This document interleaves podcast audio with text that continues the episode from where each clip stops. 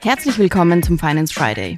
Letztes Jahr ist ein wirklich großer, man könnte sogar sagen ein historischer Wurf im Bereich der Steuerpolitik gelungen. Sie haben die kalte Progression, also die schleichende jährliche Steuererhöhung abgeschafft. Vielleicht können Sie uns noch mal ganz kurz erklären, was die kalte Progression eigentlich ist. Ja, sehr gerne. Das ist mein absolutes Lieblingsthema. Die Abschaffung der kalten Progression war ja jahrzehntelang eigentlich fester Bestandteil der politischen Diskussion auch in Österreich und stand eigentlich fast in jedem Regierungsprogramm der letzten 40 Jahre, würde ich mal sagen.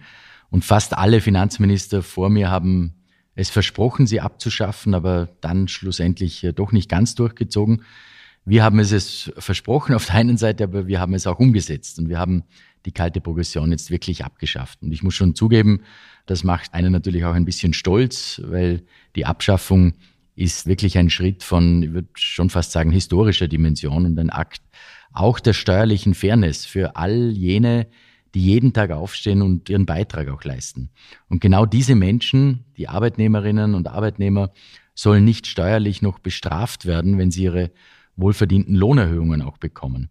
Aber jetzt zur konkreten Frage, was bedeutet der Begriff äh, kalte Progression? Das ist eigentlich äh, relativ leicht erklärt. Die Grenze, ab der man Steuern zahlt, steigt. Das bedeutet, den Menschen bleibt mehr Geld zum Leben übrig.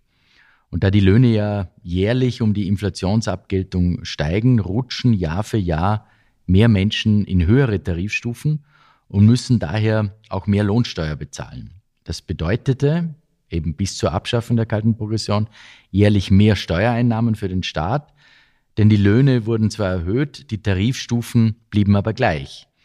Und mit der Abschaffung der kalten Progression haben wir diese jährlichen schleichenden Steuererhöhungen jetzt beendet. Weil ab jetzt werden nicht nur die Löhne, sondern auch die Tarifstufen jährlich an die Inflation angepasst. Und dadurch sorgen wir dafür, dass den Menschen mehr netto vom Brutto bleibt. Jetzt ist die Abschaffung der kalten Progression, da sind wir uns, glaube ich, alle einig, für die Steuerzahlerinnen und Steuerzahler sehr positiv. Aber die Abschaffung bedingt natürlich auch, dass dem Staat Steuereinnahmen entgehen. Der Staat nimmt sich also selbst finanzielle Spielräume. Ist das gerade in Krisenzeiten, in denen das Budget ja ohnehin schon sehr stark belastet ist, der richtige Weg? Ja, beide Fragen sind klar mit Ja zu beantworten. Also einerseits ja, der Staat nimmt sich dadurch natürlich einen gewissen finanziellen Spielraum. Und gerade deshalb hat man uns den Schritt ja auch nicht zugetraut, weil es für den Staat natürlich bequemer wäre, sich diese Steuereinnahmen nicht entgehen zu lassen.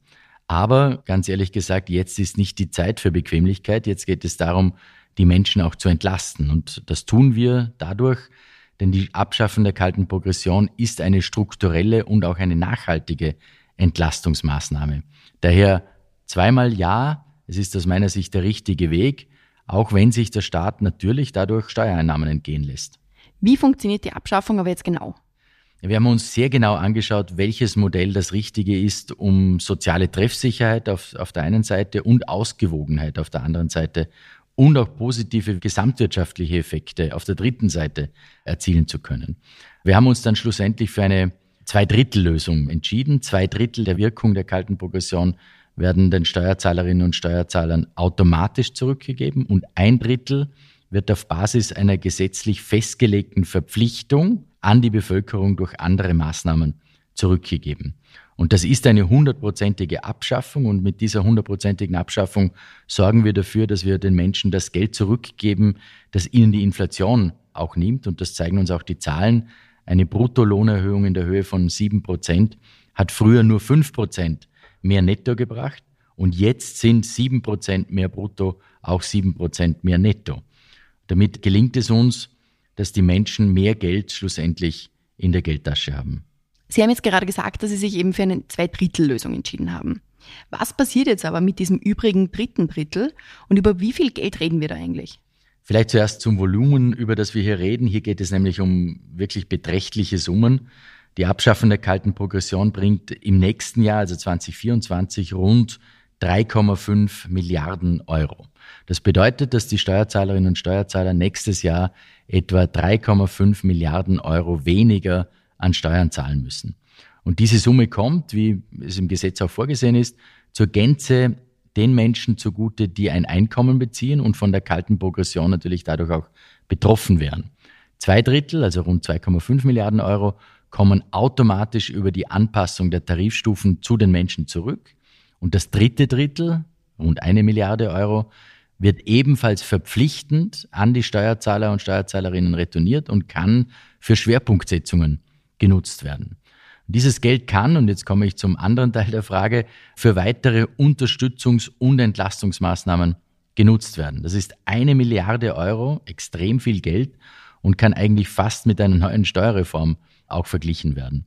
Wofür wir das Geld ganz konkret verwenden werden, ist noch nicht ganz klar. Mögliche Maßnahmen wären zum Beispiel ein zusätzlicher Fokus auf die unteren und mittleren Tarifgrenzen, also eine Anhebung über die Inflation beispielsweise oder Absetzbeträge.